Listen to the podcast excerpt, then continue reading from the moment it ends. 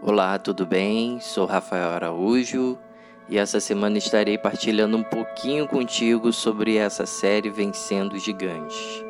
Nesses dois áudios na semana vamos abordar aspectos da paternidade de Deus sobre nós. Mas para entendermos isso, quero abordar alguns pontos da história de Davi. Então guarde essa chave aqui.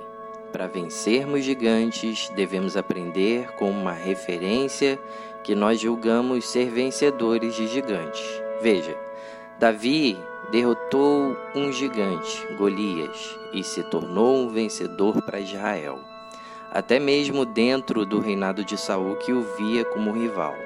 Mas olha só que interessante, dentre todos os filhos de Jessé, Davi era o mais novo e o mais menino, sem hábito para batalha. Mas Deus o tornou capaz para vencer esse gigante. E depois de derrotá-lo, quero te falar outra chave para o seu entendimento. Davi estava crescendo em estatura. Você lembra de alguém por aqui?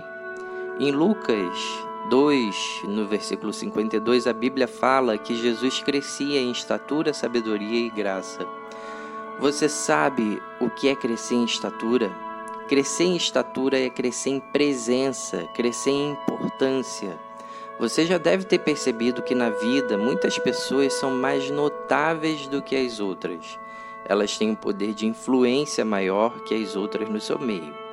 Essas pessoas são grandes em estaturas, normalmente são notadas.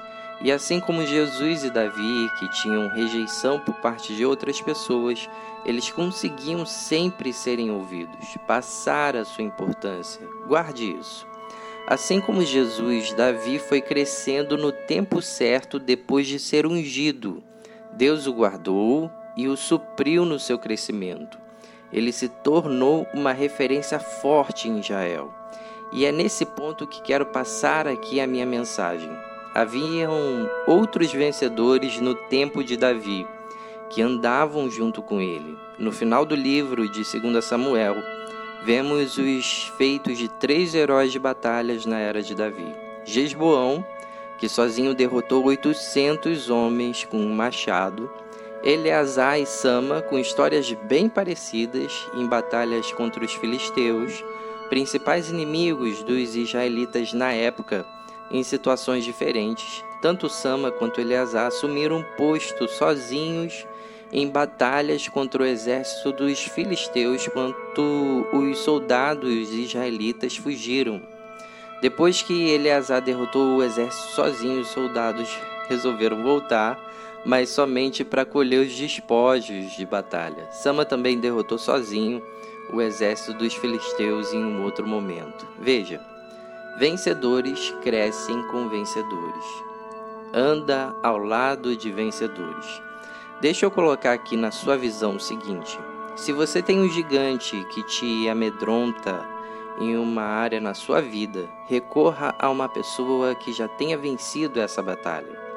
Se você tem problemas com relação à situação amorosa, por exemplo, recorra a estar do lado de famílias de Deus bem estruturadas.